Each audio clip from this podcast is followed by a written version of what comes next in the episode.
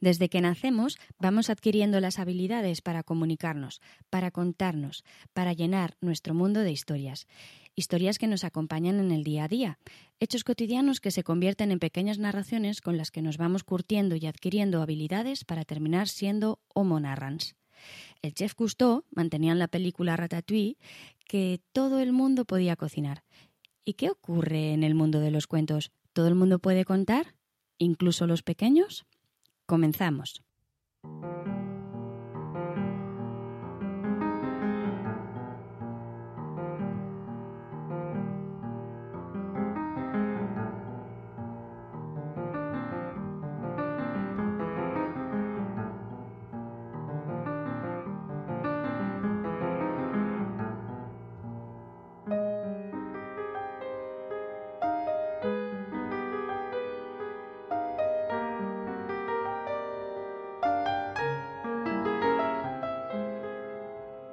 Bienvenidas, bienvenidos. Somos Anabel, Pep, Manuel y Sandra, y esto es Iberoamérica de Cuentos, un podcast quincenal dedicado al mundo de la narración oral en Iberoamérica, un podcast de la red de podcast emilcar.fm.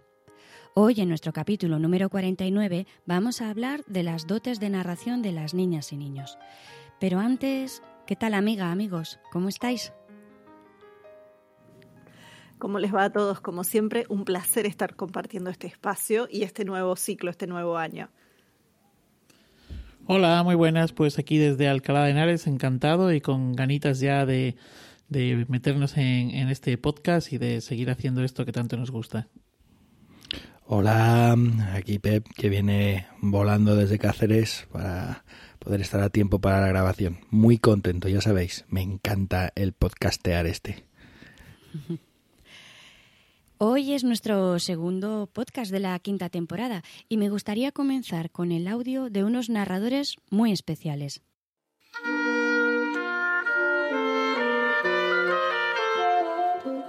Cuando se crearon los pueblos del Valle de la Peña, los nuevos vecinos tuvieron un gran problema, pues no sabían qué nombre poner a cada pueblo. Después de pensar y dar muchas vueltas y no conseguir llegar a ninguna solución, decidieron que la próxima visita que haría el obispo aprovecharían para poner los nombres. La primera palabra que eligiera el obispo en cada pueblo sería elegida como nombre para cada uno.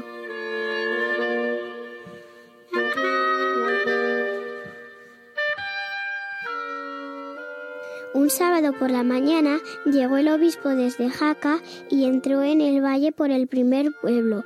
Nada más entrar en él y viendo todo el fondo del valle, dijo el obispo, Santa María, qué valle tan bonito.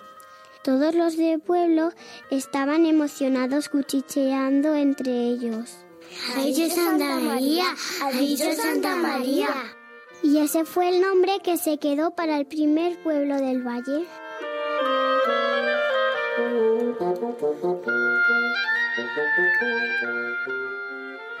Avanzó la mañana y tras visitar Santa María, el obispo y su cortejo se dirigieron al siguiente pueblo. La mala suerte hizo que justo cuando llegaban a la entrada del pueblo el cielo se nublara. Asomaron a lo lejos negros nubarrones y todos corrieron a llegar al pueblo para evitar mojarse. Nada más entró en el pueblo, el obispo dijo, Triste se ha puesto el día con esta tormenta. Los de pueblo cuchicheando se preguntaban, ¿Qué ha dicho? ¿Qué ha dicho? Triste se ha puesto el día. No puede ser triste. Sí, sí, la primera ha sido triste y se tuvieron que conformar con Triste como nombre de su pueblo. Ya después de comer se fue todo el cortejo del obispo al siguiente pueblo, y nada más entrar en él el obispo dijo Este pueblo sí que es majo. Todos los habitantes revolucionados se preguntaban ¿Y este? ¿Y este? ¿Pero qué palabra es esa? Pues no lo sé, chiqueta. Pero ¿cómo vamos a llamar a nuestro pueblo y este? Pues tendrá que llamarse y este. Y así fue como se eligieron los nombres de los pueblos del Valle de la Peña, Santa María, Triste y Este.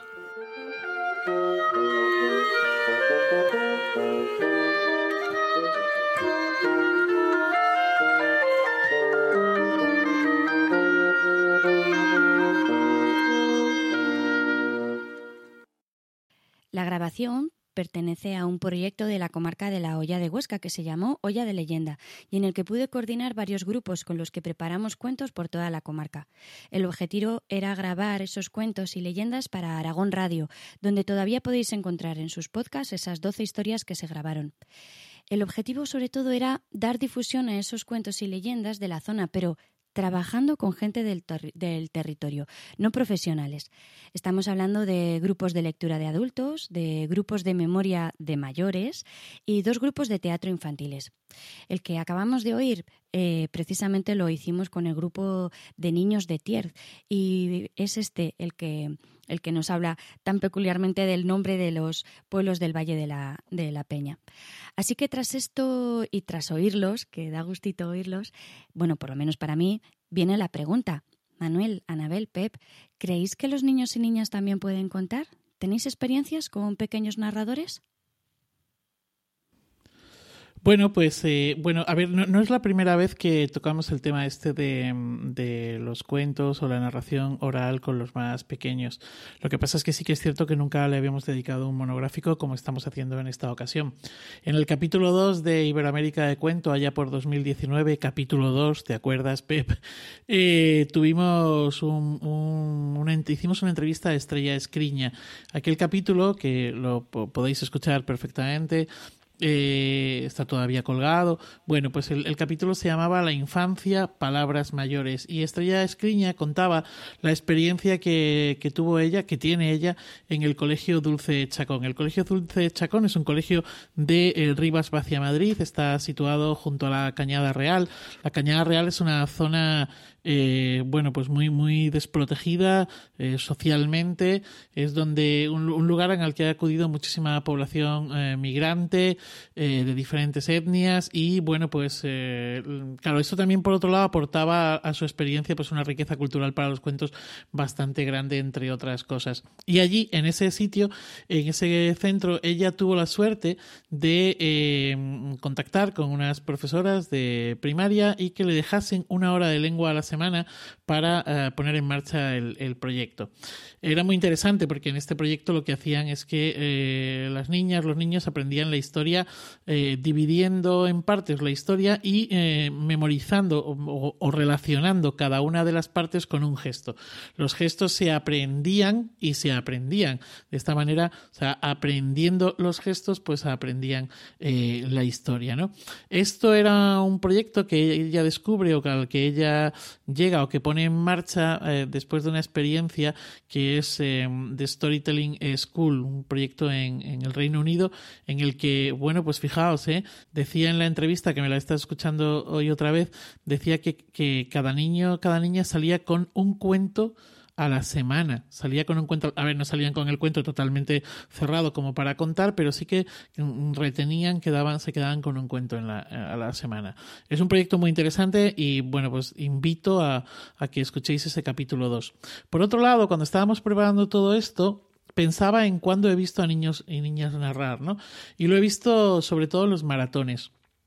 Y, ha habido cosas fascinantes, cosas muy interesantes, muy buenas, pero también ha habido esa otra parte en la que se ha tendido a la eh, o se tiende a la teatralización. Probablemente porque, eh, bueno, pues porque no tienen claro tampoco lo que es esto de la, de la narración oral o porque el referente a lo mejor sea más pues a, a poner vocecillas, a, a, adoptar pues determinados eh, gestos o determinadas expresiones corporales, movimientos o desplazamientos incluso en el, en el escenario. Y luego otra cosa que me ha venido a la memoria es que en una ocasión eh, Pep Bruno, eh, bueno, Pau, que es mi hijo, escuchó a Pep Bruno contar La bruja rechinadientes y al día siguiente o dos días después, Jimena, que es la hija de, Carmen, mi compañera de Legolas, también escuchó esa misma historia eh, contada de boca de, de Pep. Y pasó algo alucinante porque, porque resulta que pasados unos días estábamos en, en el parque con, con los eh, niños, eh, con más gente eh, de, de, la clase de, de, Pau o de Jimena, no recuerdo exactamente, y de repente dicen, les preguntan que si pueden contar un cuento. Nosotros nos quedamos así mirando y dicen, sí, cuenta el cuento ese de la bruja de los dientes.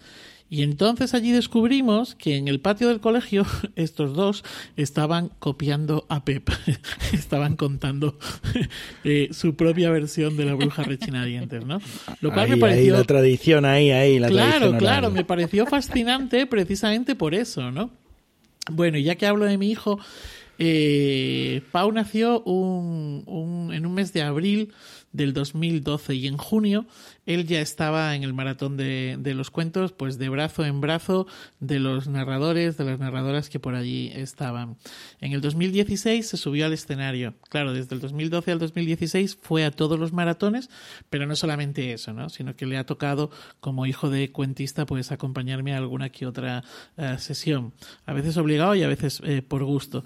El caso es que desde, desde 2016 hasta ahora ha contado en siete maratones. De hecho, él tiene pins que que yo no tengo. eh, empezó contando eh, el poema de Verde, Verde, Verde, el cocodrilo que muerde de Antonio Rubio.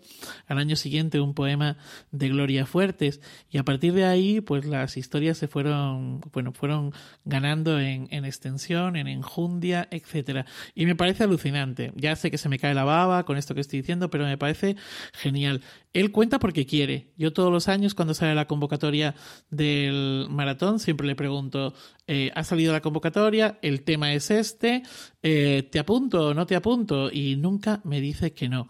Eh, yo lo único que hago es orientarle, ofrecerle materiales y alguna vez, pues alguna cosa de tienes que ir más despacio, bueno, pues para que se le entienda o que vocalice, que vocalice mejor o alguna cosita así. Pero él lo hace encantado y además lo hace con una naturalidad bastante grande. ¿Puedo, ¿puedo hacer un pequeño comentario como padre de hijos que han ido al maratón? Y me voy a salir un poco de esto mismo que tú estás contando para no repetir. Una vez me preguntó, no sé si fue Juan o Miguel, me preguntaron eh, si cuando yo era niño mis padres también me llevaban al maratón de los cuentos porque ellos ah. toda su vida han ido al maratón. Y yo les dije, pues no, porque no había maratón de los cuentos. Y los dos se quedaron atónitos como si fuera algo imposible que hubiera ocurrido. Me dije, pero es que entonces no había maratón, ¿cómo era eso posible? ¿no? les resultó lo más extraño que no hubiera, que no hubiera maratón en algún momento de la historia de la humanidad. Y ya está, sigamos. Qué bueno. Bueno, por otro lado, sí que me gustaría señalar sobre, sobre esto de la narración oral y los niños contando cuentos y demás. Yo creo que bueno, no vengo a descubrir nada nuevo, ¿vale? Pero creo que los beneficios de la oralidad y el cuento en, en la educación, eh, bueno, en general, ¿no? Pero que en la educación, o si los aplicásemos desde el ámbito educativo, pues serían eh, muy grandes. Somos oralidad, hablamos más de lo que escribimos y nos pasamos el día elaborando, pues, un relato, ¿no? Y contando. Sin embargo, pues es que en los currículum a esto no se les da importancia. Es decir, la, las diferentes legislaciones que hemos tenido, las leyes de educación y demás, sí recogen el tema de la comprensión oral y escrita. De hecho, ahora con la famosa LONLOE, la competencia clave CL, que es la de eh, la competencia lingüística, pues eh, ahonda en, esto, pero no lo suficiente, porque no, porque no se mete a fondo con el tema de la oralidad o no propone eh, que, que, la oralidad esté muchísimo más presente de lo que está toda la parte pues de, la lengua escrita. No, no, no voy a, descubrir nada nuevo si digo que, que a través de los cuentos y a través de esa oralidad, pues mejoramos la expresión, la pronunciación, el vocabulario, hay un enriquecimiento indudable del léxico, incluso se estructura el pensamiento, el discurso, y cómo no, pues yo creo que les da también a los chiquillos pues cierta seguridad y cierta confianza eh, en uno mismo, ¿no? Sí que es cierto que hay algunos centros que hacen alguna, algún pinito, alguna experiencia, alguna cosa, y luego lo que sí que está muy extendido, pero es otra cosa, aunque yo creo que tiene bastante importancia, es el tema de, de los debates, ¿no? De hecho, hay ligas de debates intercentros y que, bueno, pues que también eh, creo que, que, que es un recurso didáctico y que es además algo bastante interesante. Y por último, y ya acabo, eh, quisiera ah, recomendar, ya que eh, tenemos unos oyentes eh, fieles y que, bueno, pues de que bucean en algunas de las cosas que, proponemos, la web de AEDA. En la web de AEDA hay en la pestaña de, formación toda una serie de recursos de oralidad, pero un montón, un montón. Recursos, bueno, pues que hemos enlaces a, vídeos de, televisión española o de alguna otra cadena de televisión, incluso, incluso alguna cosa de, de radio, pero también hay toda una serie de recursos que han ido aportando eh, tanto personas de dentro como de fuera eh, de AEDA y a las que hay que agradecer su generosidad porque han cogido parte del trabajo que ellos hacen en, en cursos, seminarios, laboratorios y demás y lo han puesto ahí a disposición de todo aquel que quiera. Y, y nada más, que yo creo que ya con esto es suficiente. Sí, bueno, que la web de AEDA es narracionoral.es. Sí, es verdad, perdón. Un por ahí. Por si acaso, por si acaso, recuérdalo, Pep, recuérdalo. bueno, me parece súper interesante todo esto que nos vas contando, eh, Manuel. Y fíjate, quiero incidir solo una pequeña cosita. Eh, recuerdo que estuve una vez en, un cole, en un colegio concertado y teníamos la sesión de cuentos en el salón de actos y me dijeron, no, no, no, es que tenemos que esperar que faltan 20 minutos todavía. Digo, pero por ver el espacio organizado. dice, no, no, no, es que están los de oralidad. Y dije, ¿cómo? Y entonces, una hora a la semana de lengua, los de cuarto de la ESO la dedicaban a ir al salón de actos a contar cuentos o romances o leyendas o poemas subidos en el escenario. Y dije, es que fíjate, esto tendría que estar en todos los colegios, porque allí en cuarto de la ESO, en ese colegio concertado, lo que estaban preparando es a la gente que luego nos dirige, a la gente que se expresa correctamente, que sabe hablar al público, que sabe posicionarse. Y digo, y esto se lo están dando solo a unos pocos. Para mí, esa hora de lengua tendría que ser obligatoria en la escuela pública, que soy gran defensora de la escuela pública, pero yo digo, jolines, ¿cómo no nos damos cuenta de ese recurso básico que, tendría que estar en la mano de, todas las niñas y niños y darles esa oportunidad de poder desarrollar el, habla? Bueno, que aquí yo me enciendo un poco porque esto me tocó mucho cuando yo, decía, ya en mi colegio, ¿por qué no lo hacen? ¿Por qué no les hacen eso a mis hijos? Pero bueno, Anabel, ¿qué nos cuentas tú sobre este tema de oralidad y niñas y niños? Bueno, despertás algo que a mí me pasa lo mismo. No tengo hijos, pero sí me pasa eh, del pensar en, bueno, ¿por qué varias escuelas no están replicando estos proyectos y estos modelos que además le dan muchas herramientas a la gente? Digo, más allá del poder disfrutar de la historia, del poder contar por contar, de ejercitar la escucha, también, para quien no le interesa eso, son también herramientas comunicativas fundamentales. Entonces, para quien está con ese pensamiento simplemente de la escuela para, hasta para ellos funciona, digo, la narración oral aplicada. Y pensaba que acá en Argentina, con Dora Pastoriza de Echevarne y Marta Salotti, cuando ellas fundan el Instituto Suma, acá, que fue pionero en, en educación e información, pero sobre todo en narración oral también, ellas no solamente crean el Club de Narradores, estoy hablando de los años 60, 70, sino también eh, crean la hora del cuento, que se aplica a todos los niveles eh, de edades eh, y donde en realidad los niños no estaban narrando, sino que estaban escuchando. Pero em, pensaba en cómo esto también generó y creó una, una nueva generación también de futuros narradores. Algunos que empezaron a contar muy jóvenes, como Juan Tapia, que ha sido entrevistado acá en, en, Iberoamérica de Cuento y que él empezó prácticamente en el colegio secundario con, con Juan Moreno narrando, eh, siendo alumno, y, digamos fue semillero también de mucha gente que después terminó ejerciendo profesionalmente también de aquellos que se han animado a contar una historia después de escucharla. Y en eso y pensando en los distintos casos, había, había buscado, porque recordaba que durante la cuarentena, la gente del Suma hizo una cuenta de Instagram llamada Suma Narra, donde mm, narraban sobre todo docentes, ex profesores, narradores del Club de Narradores, pero también eh, en un momento, creo que fue para vacaciones de invierno, subieron algunos videos, incluyendo una niña de tres años que estaba repitiendo una historia que le habían contado y pensaba ¿no? en esto que Manuel traía, ¿no? de, de, de cómo iban repitiendo esta historia que habían oído de Pep, bueno, con el gesto, con la voz, poniendo las caras, poniendo, digamos, eh, sin exagerar, sino que iban llevando el ritmo perfecto de la historia y, y ahí te dabas cuenta de que hasta una niña de tres años perfectamente podía, eh, digamos, captar todas esas estructuras que tienen los cuentos y la oralidad y, poder, digamos, trabajarla desde su propia edad. Pero acá en Argentina también ha habido algunas otras experiencias. Ana Padovani durante muchos años, durante los encuentros de narración de la Feria del Libro, Em, coordinó un espacio que se llamaba Los jóvenes también cuentan, donde se estimulaba a docentes en escuelas a mandar distintos videos de sus alumnos, podía ser de primaria o de secundaria, aunque en muchos casos, cuando ellos venían a la feria a presentar, uno veía algo de esto que Manuel señalaba, la teatralización, ¿no? Había, en, algunos casos particulares, recuerdo dos chicos de secundario que estaban... Eh, estaban actuando un cuento donde aparecían dos personajes en diálogo y ya no era narración, sino que estaban directamente actuando. Eh, pero también te encontrabas con algunos chicos que em, dentro de esta a veces confusión, porque no siempre esa, esa preparación de la narración estaba a cargo de gente que fuera de narración, sino que tal vez era el profesor de literatura o la maestra de lengua, eh, de todas maneras, en algunos casos tenían las herramientas y, la forma de la, de la, narración oral, digamos, del trabajo de, a viva voz. Eh, después también en Argentina se hizo en un momento una réplica de una experiencia que se viene haciendo en Cuba desde hace varias décadas, que es la Colmenita, que es una compañía de teatro infantil, pero que también trabaja aspectos de narración oral y en un momento acá algunos narradores y gente de teatro eh, hizo una, una, serie de capacitaciones para niños y, funciones que terminaron haciéndose en teatro también, em, sobre todo basándose en cuentos infantiles. Igual si tuviera que elegir una experiencia de niños que narran, me voy para Estados Unidos. Hay una, hay una asociación y una agrupación que se llama Children at the Well, que yo los conocí en cuarentena contando con ellos justamente, eh, que fueron invitados a un ciclo de cuentos y donde ellos estaban, eran niños y niñas de entre 11 años y 16 años, más allá de que si algún adolescente escucha esto, se va a ofender porque los esté clasificando dentro de la categoría de niños.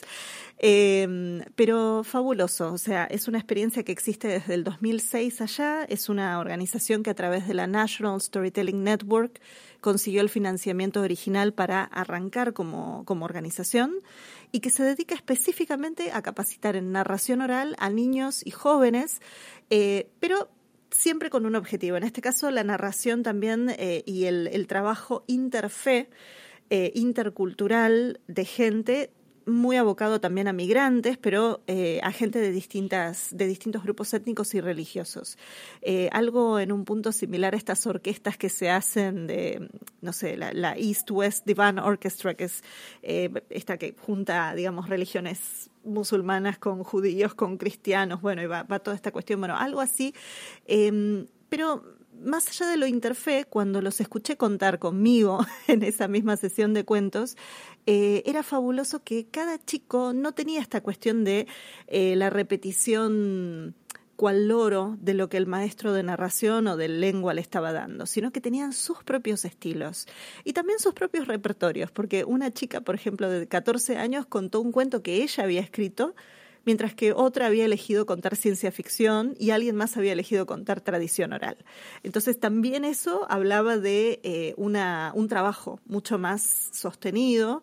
Eh, y, donde justamente podían ellos explorar sus propios repertorios como nos pasa a nosotros ahora, ¿no? Cuando vamos eligiendo y, y, trabajando eso. Así que yo, la página de Children at the Well está en internet, se puede consultar y tienen un canal de YouTube también eh, o sea que se los recomiendo porque están muchos de los chicos y de las chicas ahí narrando y, pueden ver algunos ejemplos. Más allá de que sea narración en inglés, creo que eh, van a poder ver esto que yo les digo de estilos personales eh, y un, desarrollo muy fluido de, la forma de narrar. Así que es, digamos, de las experiencias que les quería compartir.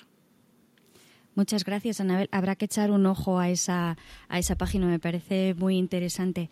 Eh, fíjate, al, hilo de esto, yo tengo un hijo que, que es, muy cuentista, desde pequeño también, pues eh, ya en la barriga venía a hacer entrevistas, ya en la barriga eh, contaba cuentos conmigo y se movía y hacía lo que quería y, y, lo lleva un poquito. Entonces, lo de la voz, que dejen, que dejen sacar a la voz a los adolescentes, para mí me parece vital. Recuerdo que Bruno, cuando estaba en sexto, tuvieron una profesora que era así como pues, pues muy de modas y entonces eh, fue el furor del monstruo de colores. Y ellos tenían un programa en el, en el, en el cole que es un cole bilingüe francés. Y entonces pues resulta que lo tenían que bajar a, a contar a los de infantil Pero ya no solo es que eligiera ella ese cuento y no les dejara elegir a ellos, sino que es que encima cada color tenía una vocecita y Bruno se subía por las paredes. Bueno, tenía unas peloteras con la maestra. Yo le decía, mira Bruno, que no te estreses.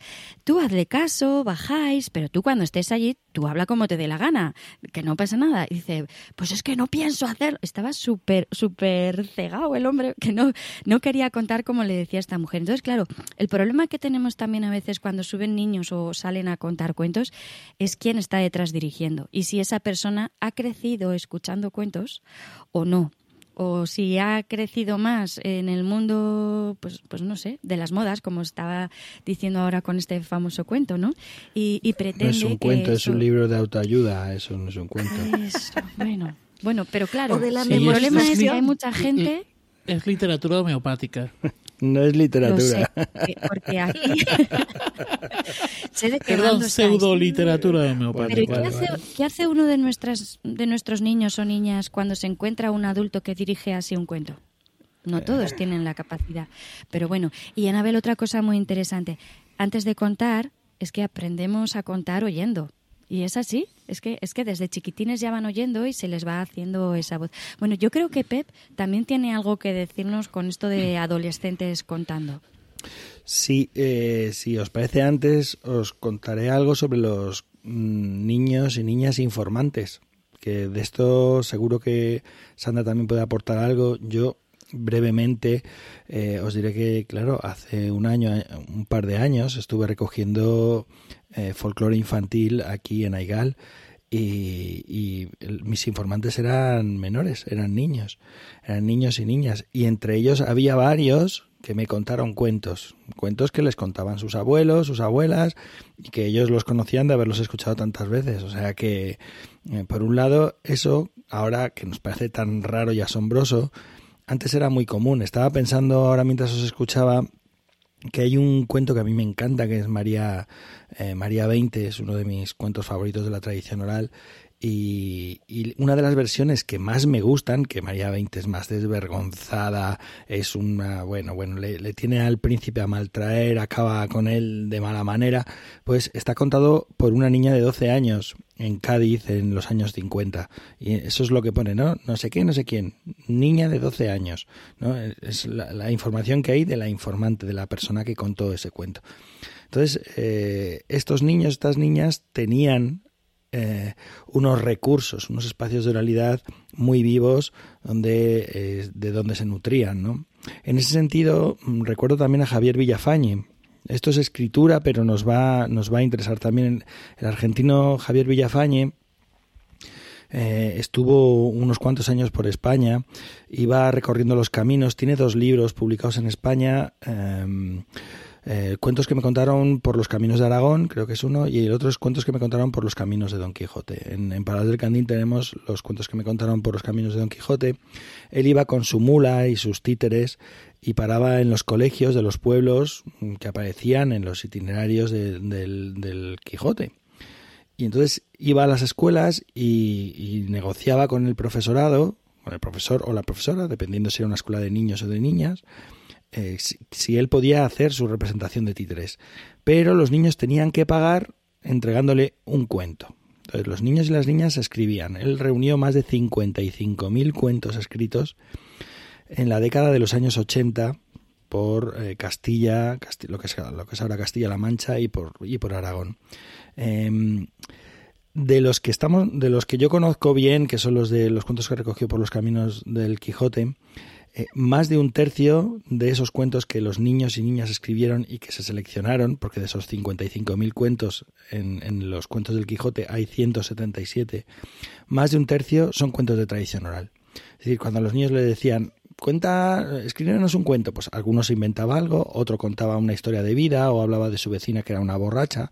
O sea, también es muy llamativo cómo utilizan las subjuntivas, cómo escriben con un lenguaje muy, muy rico y también es muy llamativo esa falta de pudor y de censura, ¿no? Mi vecina que es una borracha el otro día se cayó de cabeza y nos moríamos de la risa todos.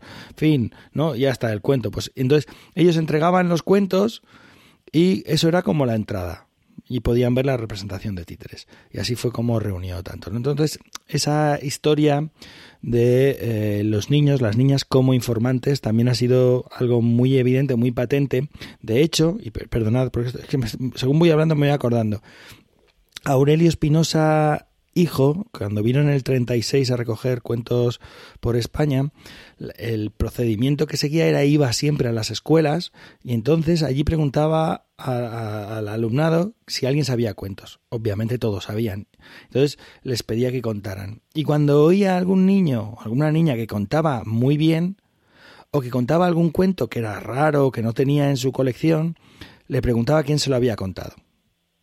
Y era de esa manera como llegaba a los eh, informantes adultos que eran los narradores que luego él grababa por la tarde. Bueno, grababa, transcribía porque no tenía, bueno, creo que tenía una grabadora, pero bueno, ya es otro tema, ¿no? Entonces, fijaos, hay esa vinculación siempre de la escuela y, y, la, y la narración oral. Y ya por último, de verdad por último, por último, eh, aquí en, Extrema, en Extremadura hay una colección publicada en 1944 que son los cuentos populares extremeños, ah, eh, Marciano Curiel Merchán, eso es, ah, estoy hablando de que él era profesor y utilizaba los cuentos de tradición oral en el aula como recurso.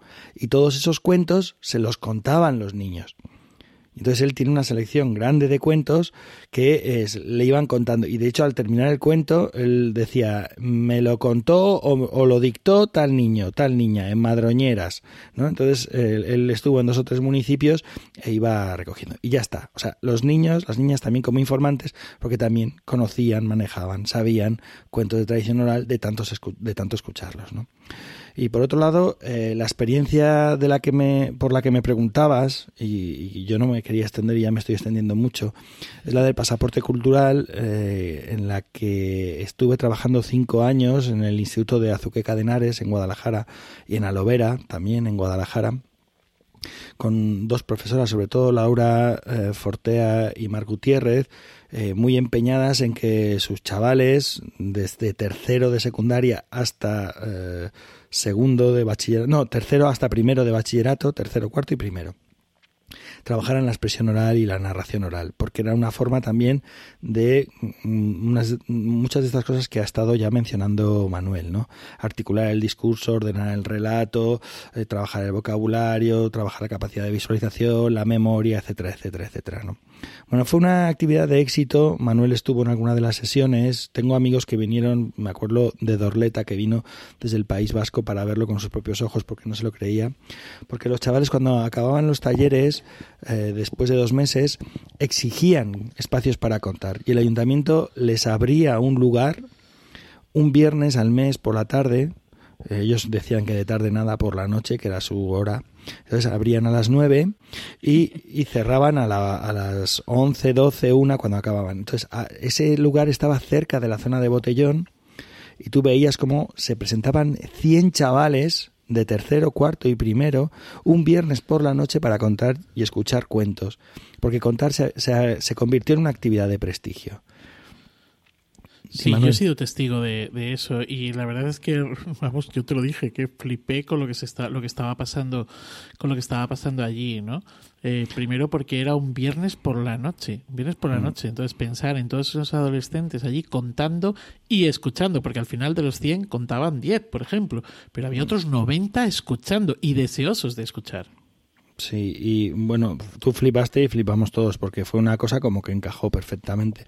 Luego se ha exportado a algunos otros sitios, por ejemplo en Aragón, en Zaragoza se hizo Narralunas, que yo creo que eso ahora está como ya de, de vuelta eh, y no sé si en algún sitio de Cantabria también. Bueno, en fin, yo siempre que puedo vuelvo a, dar la turra con este tema porque para mí es la actividad de narración oral con jóvenes de mayor éxito que he conocido nunca, vamos. Y me siento muy privilegiado por haber eh, sido testigo de todo eso.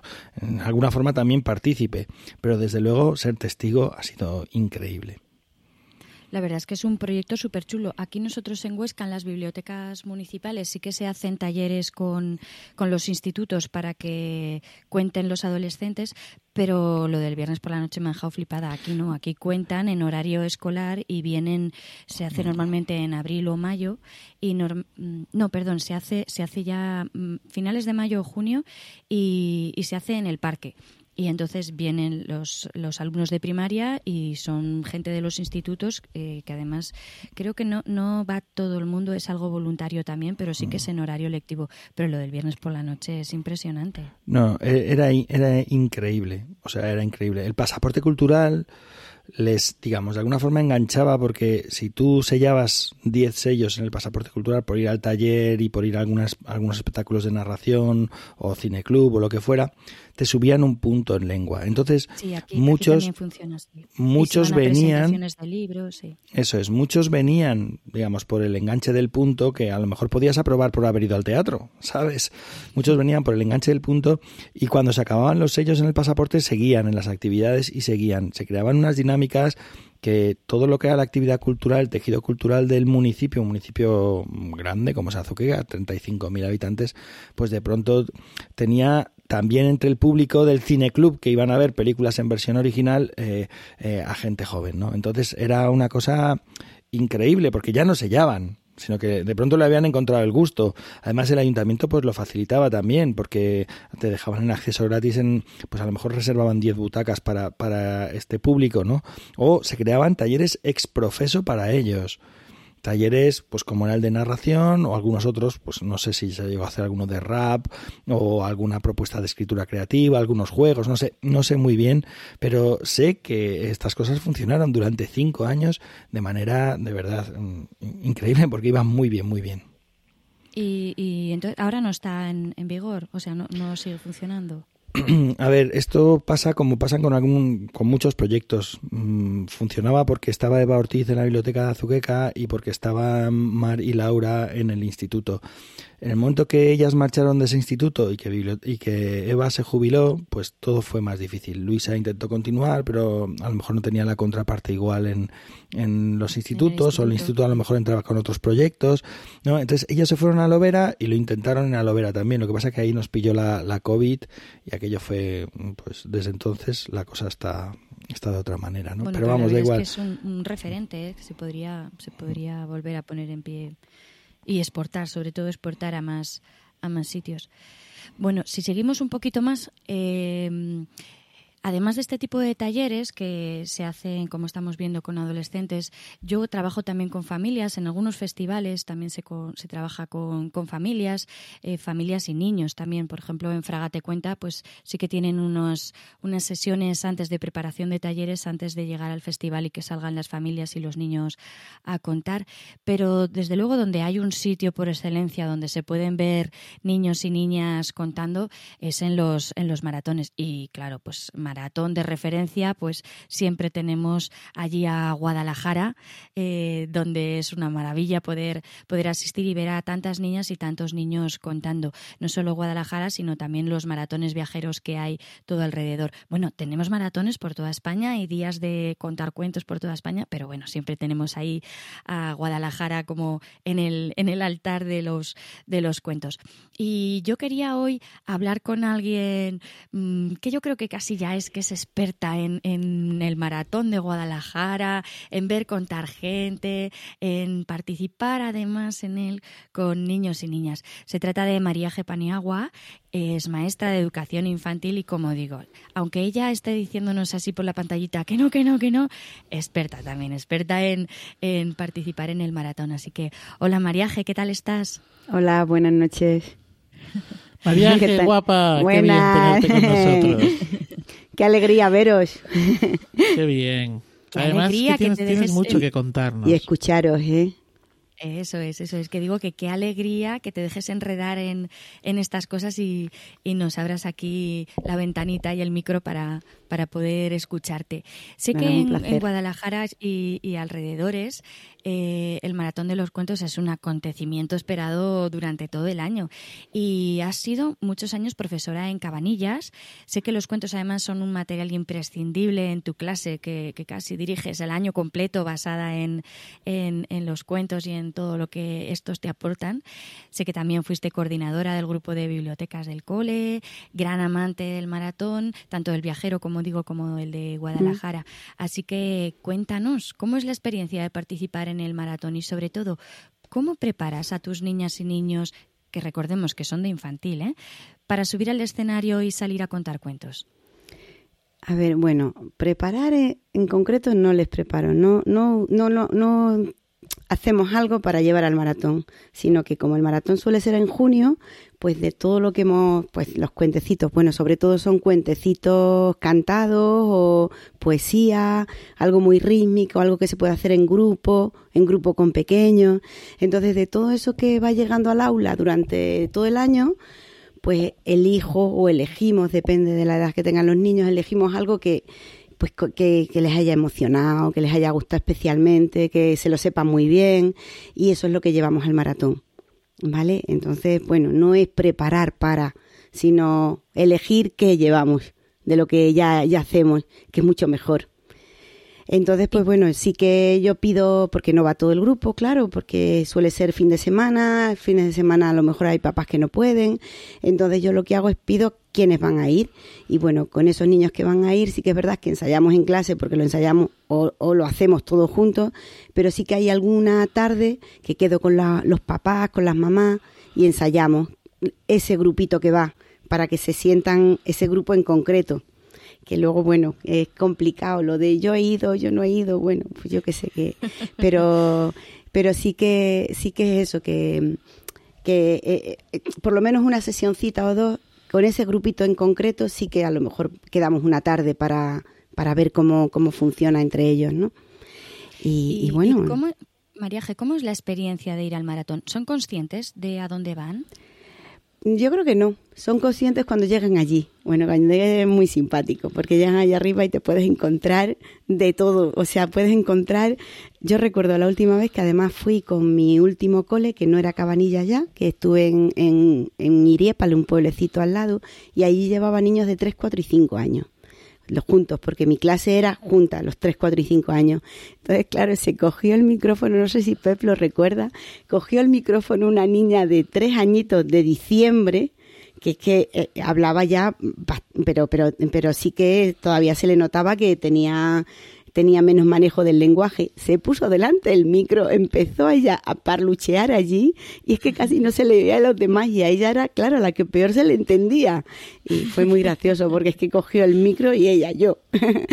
Entonces, pues bueno, hay alguno que, pero no, bueno, tampoco es habitual que se asuste y se vaya. No, no me ha pasado lo de lo de porque suelen ser tener bastante desparpajo, es súper curioso, ¿no? Porque no tienen ningún miedo escénico los pequeños.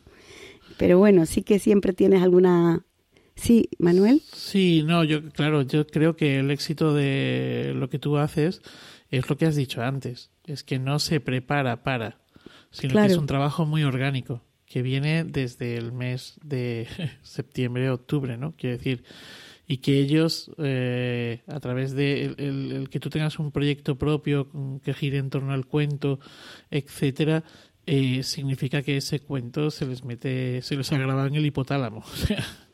Claro, sí, sí, ellos, ellos no, no, es que yo creo que lo de ensayar para ellos no serían capaces, eso sí que no serían capaces de verlo y que, no, que bueno, que no, yo creo que no, no funcionaría, no sé si funcionaría, pero con tan pequeños yo creo que no. Mm. María G, cuando acabáis y bajáis del escenario, ¿qué, ¿qué sensación les queda? ¿Qué es lo que dicen? Pues eh, no, ellos, bueno, hay algunos que no se quieren bajar. Eso también. Hay algunos que se queda ahí arriba y que no se quiere bajar, pero, pero no lo sé, porque luego, claro, bajan, está allí la familia, suele ir la familia, algún abuelo, los papás, la mamá, van a verlos. Entonces, cuando bajan es como un reencuentro con ellos también, que es muy bonito, ¿no? Lo de Y, y, no sé, porque también es algo que, que no nos paramos. Luego cada uno se va con su mamá y con su papá y algunos que se quedan y siguen escuchando allí en el maratón otro ratito. Pero, y, pero lo de bajar, pues, oye, lo del pin sí. Lo que pasa es que el pin nos suelen dar, porque son, hay veces que son muchos, entonces nos dan el, los que tenemos y se los vamos poniendo nosotros. Entonces eso sí que les gusta, les, les emociona lo de llevarse el pin a casa, ¿no? Sí. Pues oye, Mariaje, eh, un, gusto eh, poder compartir este ratito contigo. Igualmente, em, muchas gracias. ¿Tienes alguna anécdota así que te haya pasado en el escenario o algo que recuerdes de tus niñas y niños contando?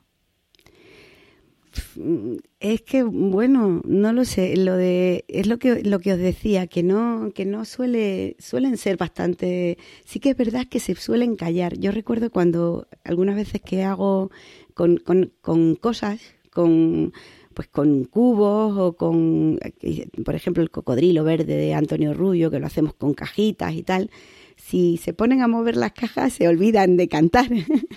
o, o al contrario, ¿no? Que es complicado lo de, lo de manejar algo a la vez que, que lo hacen, ¿no? Pero no, la verdad es que suele salir siempre muy bien. Pues la anécdota que os he contado antes, lo de que hay una niña que se adueña del micrófono y, quiere estar ahí, o que como que eso que decís vosotros que se emborrachan de público, pues a algunos les pasa, ¿no? Que se ponen ahí delante y, y, se emocionan tanto que, que, no saben cómo, cómo, cómo demostrarlo, ¿no? Y empiezan a moverse por el escenario. Pero pero sí, sí. Lo cierto es que, claro, también hay mucha diferencia entre esos de 3, 4 y 5 años, que, que, se vive muy distinto el primer año que llegan al cole que no el de 5 años que ya son los mayores, que ya, pues eso, tenemos otras capacidades, sabemos hablar mejor, somos conscientes. Claro, yo tres años no suele llevarlos, porque tres años sí que son completamente imprevisibles. Lo mismo haces un grupito y ese día no quiere subir ninguno porque les da cosita. Suelo llevarlos en 4 y 5. Y ves, esta última vez sí que los llevé porque estaban arropados con 4 y 5. Eran 3, 4 y 5, todos juntos. Y alguna vez que hemos ido, sí, fuimos otra vez tres años, recuerdo, pero fuimos con un aula de primero. no, fuimos, a ver, eso que se fue, eso fue muy bonito, porque lo que, lo que hicimos fue llevar a un grupo que había tenido yo, que era de, a ver, en tres años, cuatro, cinco, estaban en, en, en primero y yo tenía los de tres años. Entonces fuimos tres años y primero, que eran dos grupos míos, pero que ya no estaban, los de primero ya no estaban conmigo. Y sí que es verdad que ese año sí que llevé tres añitos, pero porque estaban con los de primero, que sabía que iban a responder. Y ha sido quizá el, único año y luego en el que estaban mezclados. Y, nada, bien, muy bien. Y luego los de cuatro y cinco sí que suelen... ¿Con cinco años te atreves a, preparar o elegís cosas más elaboradas? Más narración. No, a lo mejor algo, sí, a lo mejor, no, cuento no. Solo, solo elegir siempre poesía, aunque sea una poesía larga, pero poesía, pues un año fuimos con el Condiolinos, quizás ha sido lo más largo que he llevado yo al maratón. El Condiolinos ya, es, ¿eh? Sí, sí, sí, y lo hicieron muy bien, ¿eh? Muy bien, muy bien. Mm. Pues María G, solo, solo nos queda felicitarte y, animarte que aunque ya no estés en, en, Cabanillas ni en estos coles de por aquí alrededor, te nos hayas bajado hasta Extremadura, que en Aigal sigas, sigas inculcando a todos los niños que hay a tu alrededor a que cuenten cuentos y vete a saber mm, ese maratón en, en Aigal, que, cada vez tenga más, más niños. Y, no sé yo, no sé yo. Además yo no estoy en, en Aigal, estoy en un pueblecito más pequeño que Aigal. Sí. Un pueblecito muy pequeño. Yo sé que, tienes arte, en pequeños y en grandes, seguro, seguro bueno, que bueno, consigues. Tú que me miras con buenos ojos. Sembrar ahí semillitas de, de cuentos. Bueno, pues continuamos un poquito más. Muchas gracias. Vemos que la palabra, a ti, a ti, María G., Vemos que la palabra no está reñida con la infancia, que las habilidades se van adquiriendo como todo en la vida, practicando. Y yo creo que sobre todo mostrándoles el camino, enseñándoles que ellas y ellos también pueden hacerlo. En mi caso personal tengo como objetivo la difusión de la tradición oral y la tan conocida cadena de transmisión es una de mis obsesiones, que esa cadena siga viva y que los eslabones sean fuertes. Pero creo que esto solo se puede conseguir si nuestras pequeñas y pequeños siguen oyendo cuentos, siguen viendo cómo se cuenta y sobre todo siguen sintiendo que ellos también pueden hacerlo. Por eso es tan importante esto que hacía Mariaje, juntar a los de tres años con los de primero, que ya son los mayores, que ya están en primaria en el patio grande. Necesitan esos referentes para saber por dónde va ese camino. En muchas de mis sesiones yo acabo contando cuentos en los que las niñas y niños salen a contar conmigo sin ningún tipo de preparación, tal cual. Simplemente habiéndome, habiéndome visto contar el cuento en, en, ese momento, yo los invito y salen a contar. Hay que decir que para hacer esto no vale tampoco cualquier cuento. Eh, suelo elegir cuentos sencillos, con estructuras acumulativas y que normalmente son fáciles de retener. Acompaño este tipo de cuentos también con mucha gestualidad para que ellos, un poco como decía Manuel, aprehendan los símbolos o los gestos que voy haciendo para poder aprender las palabras que los acompañan y poder contar ese cuento. Y vamos a ver una pequeña joyita que he grabado este verano. Es de una niña que se llama María, tiene cuatro años, es de Puyarruego. Y mm, estuve haciendo una sesión de cuentos allí en, en Puyarruego, en Campacruz, donde quería acabar eh, mostrando que los niños eran los protagonistas de, de la montaña y que los pueblos seguían vivos. Entonces había allí un poco de reivindicación y de los niños también cuentistas. Yo mandé este cuento unos días antes por WhatsApp a dos o tres familias, sabiendo que eran de allí de la zona y que eran sus niños los que iban a ser protagonistas. Pues increíble, con cuatro años, cómo María se aprendió el cuento y cómo lo, cómo lo cuenta. Se trata de Kikiriki, un cuento acumulativo. Vais a ver qué maravilla. Kikiriki canta el gallo. ¿Qué tiene el gallo? Mar en el papo. ¿Quién se la ha hecho? La raboseta. ¿Dónde está la raboseta? Detrás de la leña. ¿Dónde está la leña? El fuego la, ha quemado. ¿Dónde está el fuego? El, el agua la ha apagado. ¿Dónde está el agua? El buey se la ha bebido. ¿Dónde está el buey? A poner trigo se ha ido. ¿Dónde está el trigo? Ah, eh, la gallina se la ha comido. ¿Dónde está la gallina? A poner cocos ha ido. ¿Dónde están los cocos? El el cura se los ha comido. ¿Dónde está el cura? Detrás del altar. ¿Dónde está el altar? Pesaos, pesaos. Daros tres vueltas y irla a mirar. ¡Kikiriki! Bueno, y hemos estado hablando, centrándonos sobre todo mucho en tradición oral, pero es que además para trabajar con la infancia tenemos autores muy cerca que conocen muy bien el mundo de la narración y que escriben títulos de una manera cercana al mundo de la infancia que les permite poder narrarlo sin grandes problemas. Pongamos solo algunos ejemplos de cuentos que seguro que habéis visto contar a niños.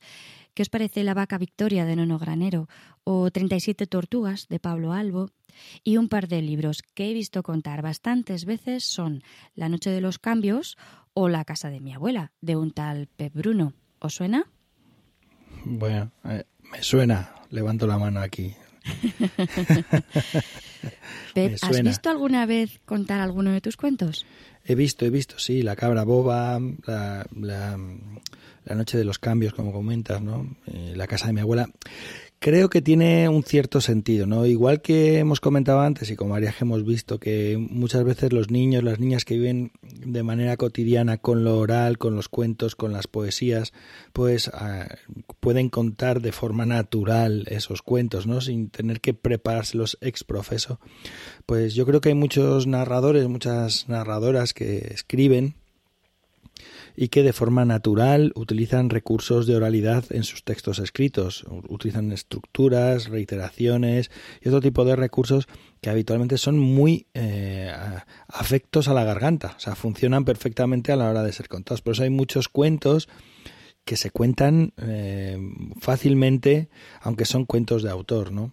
En ese sentido, mm, eh, es verdad que hay algunas editoriales que publican cuentos tradicionales, pero es, verdad que hay editoriales, y voy a mencionar una que es la editorial OCO, que publican muchos textos de narradores y narradoras que a veces no son cuentos populares. Pero a mí me ha ocurrido decirme, eh, un compañero me acuerdo una vez que me dijo uno, ah, pero la cabra boba no es un cuento tradicional.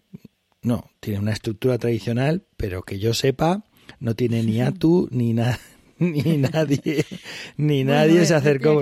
allí al final le buscamos el atu también, ¿eh? que yo sepa, no se ha contado antes o, yo no conozco ninguna versión o ninguna variante parecida, ¿no?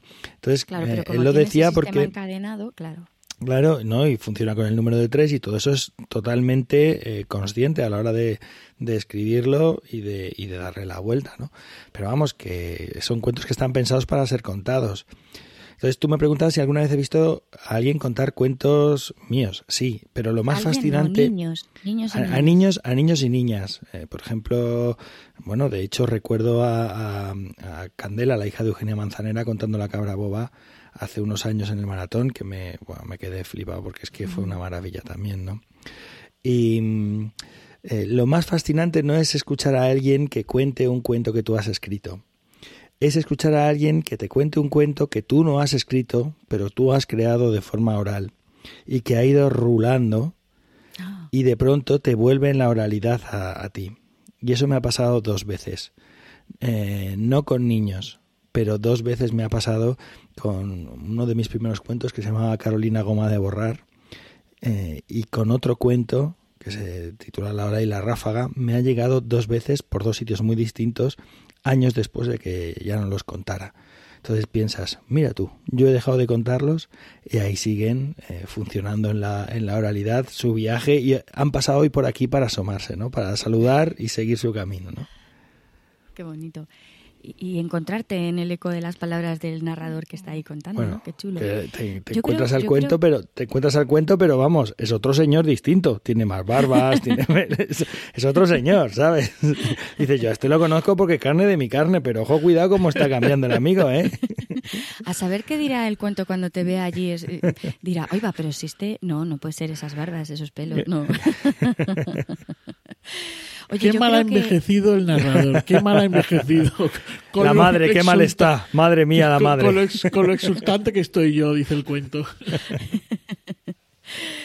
Que, oye, yo creo que tendremos que darle una vuelta a esto de narradores que escriben y que, que, ven como sus cuentos vuelven a la oralidad o ya eran orales y siguen y se los encuentran unos años después. Interesante, interesante todo esto. Bueno, yo creo que, ya vale por hoy, que es que si os doy aquí coba, seguís y seguís y no hay manera de, ir acabando esto. Yo creo que hay que ir cerrando y aunque podríamos seguir más, vamos a dejar así con buen gusto. Así que nada, os invito a que nos vayamos despidiendo, aunque no os vayáis los que estáis escuchando, que tenemos hoy sorpresa con bola extra. Bueno, ya que nos vamos despidiendo, voy saludando desde Buenos Aires. Eh, como siempre, es un placer estar compartiendo este espacio y escuchándolos y, poder escuchar a María G en, casi en vivo, compartiendo así ese espacio. Además de que cambió bastante la vista, se puso más atractiva, no sé por qué. Siempre está muy bonita, ¿eh?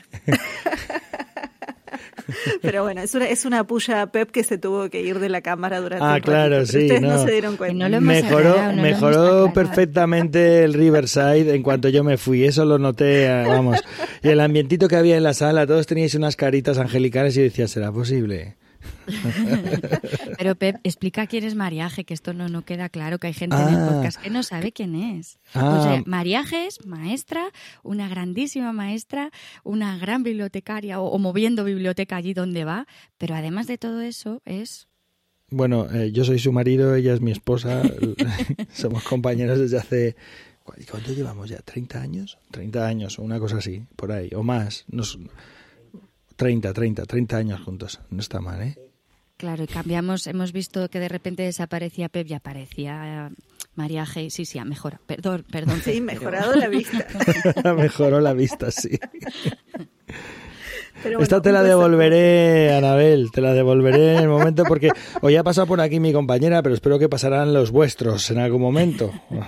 Bueno, yo creo que a ver, va a haber que hablar en algún momento de hijos de narradores e hijas de narradoras. O consortes. Cómo los han traído, o consortes, exactamente, cómo los hemos traído. Bueno, yo no, pero ustedes sí cómo los han traído.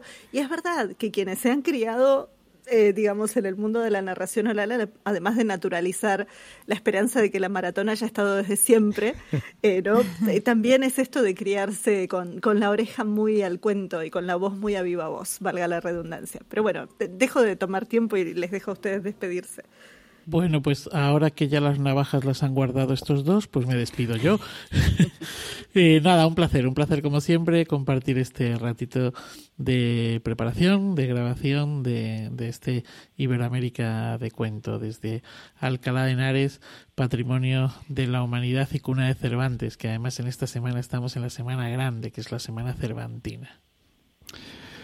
Bueno, pues nada, queridas, querido, ya sabéis, y a todos los que están al otro lado escuchándonos, que para mí es un placer siempre estar en el podcast y, que espero que pasen rápido estos 15 días para estar de nuevo otra vez en el micro dándole a la lengua. Abrazos desde Aigal, tierra de cuentos. Bueno, pues os recordamos que esto es Iberoamérica de Cuento, un podcast quincenal dedicado al mundo de la narración oral en Iberoamérica y realizado por Anabel Castaño, como hemos visto desde Buenos Aires, Pep Bruno desde Gal, yo, bueno, Manuel, perdón, perdón, que me ponía yo delante, te dejaba por ahí Manuel. Claro, me presume tanto de Alcalá que claro, pues lo quito del medio ya. ¿Qué le vamos a hacer? Manuel Castaño desde Alcalá de Henares y yo misma, Sandra Araguas, desde Huesca, Tierra de Leyenda, eh, quien ha tenido el privilegio de coordinar este cuadragésimo noveno capítulo del podcast. También nos recordamos que Iberoamérica de Cuento forma parte de la red de podcast de milcar.fm y que podéis consultar y comentar todos nuestros comentarios en las plataformas más importantes del podcasting y en emilcar.fm barra de cuento, donde tenéis acceso a nuestras cuentas de Twitter y de Facebook. Gracias Jota por tu impagable labor, gracias Joan por la música y gracias a vosotros y a vosotras por escucharnos, acompañarnos y dar sentido a esto que hacemos. Pero como ya os avisaba, ya sabéis que nos gusta regalaros a veces bolas extras y la de hoy es muy especial, pero para ello cedo la palabra a Manuel que nos va a presentar este regalazo. Nos vemos y nos oímos en los cuentos. Bueno, pues muchas, muchísimas gracias. No sé si voy a poder porque llevo babeando un rato pensando en que tengo que presentar a Pau. Y es que en el maratón de este año pues contó y, la bola extra es precisamente eh, a Pau eh, contando la grabación del, cuento que contó para el maratón. Lo más flipante de todo, lo más alucinante de todo es que en los días previos al maratón, cuando todavía él no tenía historia, eh, pues Sandra compartió en el canal de Telegram, el de narración oral, que llevamos precisamente también nosotros cuatro, pues eh, compartió una, una, grabación, como hace todos los jueves, de una versión de eh, El Gallo Quirico. Y esta era, estaba recogida eh, a un señor, Pedro de Arguís, y, y, resulta que, bueno, pues yo en el coche, yo a veces cuando Pau, cuando escucho las grabaciones de lo que nos, nos pone, nos recomienda, nos cuelga Sandra, pues lo que hago es que si el cuento se puede escuchar, porque a veces hay alguno que no es así para su edad, Pau tiene 10 años, pues entonces eh, se lo pongo, ¿no? Y entonces se lo puse en el coche, le puse el cuento eh, justo cuando íbamos eh, para el colegio y me dice cuando termina el cuento, porque el final que tiene es, es muy interesante, y me dice, papá, yo quiero contar esto en el maratón. Y yo dije, ¿estás seguro? Tiene un final arriesgado. Y es una eh, es un cuento acumulativo y ¿estás seguro? Y dijo, sí, sí, papá, es que yo quiero contar este cuento. Y dije, pues ya está. Lo escuchó un par de veces, se subió al escenario y lo contó. Nada más que lo disfrutéis y nos vemos en los cuentos. una vez